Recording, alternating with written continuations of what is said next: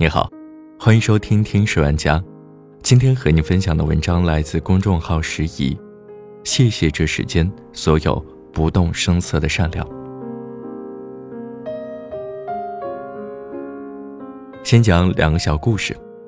昨天在网上看到一幕：一个年轻妈妈背着一个宝宝上了一辆公交车，然后找了个空座坐下。可能是因为放下之后再背上不便。他没有将宝宝放下来，而是一直背在了身后。刚上车的时候，宝宝还好奇地东张西望。没过一会儿，他就侧着睡着了。车子颠簸，宝宝越侧越厉害，眼看就要磕上窗边铁栏杆了。这时，后座的小姑娘伸出了手，用手轻轻托住了宝宝的头。或许是怕年轻妈妈会感到不好意思，小姑娘并没有提醒年轻妈妈。他就一直这样拖着宝宝的头，直到年轻妈妈下车，他才在下一站下车。去年还看过一则新闻，一位男子坐着轮椅上了地铁，地铁在启动过程中，男子所坐的轮椅突然发生滑动。就在这个时候，旁边正在玩手机的小伙子一把抓住了滑动的车轮，并伸出一只脚卡在轮子下，以此来固定轮椅。小伙子装作若无其事。就这么一手抓住轮椅，一脚卡着车轮，默默坚持了二十多分钟，直到这位男子下地铁。我为什么要讲这两件小事情呢？因为他们让我很感动。这两件事情看起来都很稀松平常，但为什么这么打动我呢？因为他不动声色。我帮助了你，但我不会告诉你，以免给你带来压力，以免让你觉得尴尬，以免。对你造成负担。我们这个国家从不缺善良，但稀缺这种不动声色的善良。在一个公益项目展示会上，我看过一张叫做“牵手”的照片，两个小女孩站在一块写有“手拉手助学”的黑板前，让记者们拍照。作为捐助人的小女孩昂首挺胸，脸上写满自豪；而作为受捐者的小女孩则低着头，眼神闪躲。像犯了错的罪人，脸上写满难堪。照片虽名为牵手，但受捐助的小女孩却只是伸出了一根手指，内心的不情愿一目了然。瓦雷里说：“世界上没什么比善意更为伤人，不加掩饰的善良更容易灼伤别人。”记者刘刚喜欢关注贫困儿童，他拍了很多关于贫困儿童的照片。让更多的人看到他们，他们就会得到更多的救助。但在一次捐助拍摄中，一位老师改变了他的看法。这位老师动情地说：“非常感谢你们捐资助学，但能不能不让孩子上台接受捐赠，并站在台上与捐助人合影？”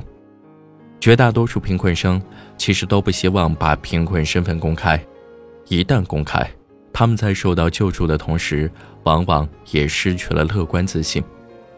去年有个孩子，就是因为这个喝了农药，差一点点就死掉了。这一番话让刘刚极为震动，因为他从没想过保护受助者尊严这个问题。所以那天他在文章里反思：做善事不能光凭一颗善良的心，因为很多时候，不恰当的帮助反而会造成对别人自尊的羞辱。更为可悲的是，对于这一切，行善者竟然毫无察觉。中国人乐善好施，但中国人在行善的过程中有一个特别不好的地方，不注意保护受助者的隐私和尊严。作家瓦莱里有句话说的特别好：慈善之举的核心内涵不仅仅是出于被救助者的一种物质救助，它还应该包括对被救助者尊严的一种维护。什么才算是成功的善良？成功的善良是一种共同行为。对于施助者而言，是唤醒自身良知与善良的过程；对于受助者而言，是获得支持并自尊自强的过程。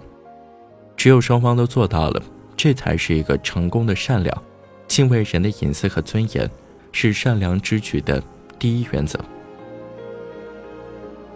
王宝强饰演天下无贼走红的，在此之前，他只是一个跑龙套的无名之辈。有一次，他去后台上厕所。由于没有见过什么世面，王宝强不知道怎么开水龙头，我就在那使劲拧啊拧，可水龙头就是不出水，那场面别提有多尴尬了。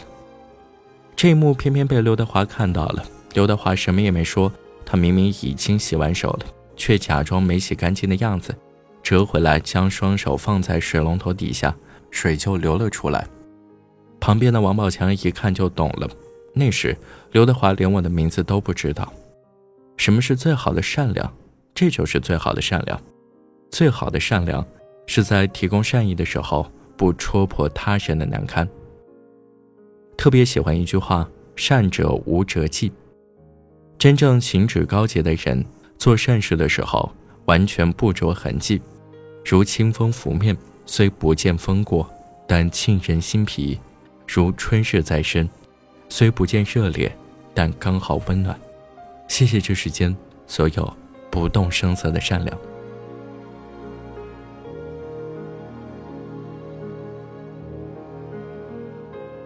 好了，这就是今天的节目，感谢你的收听，我们下期再见。给我安全感，那就是关键。我在想，怎么形容才是当？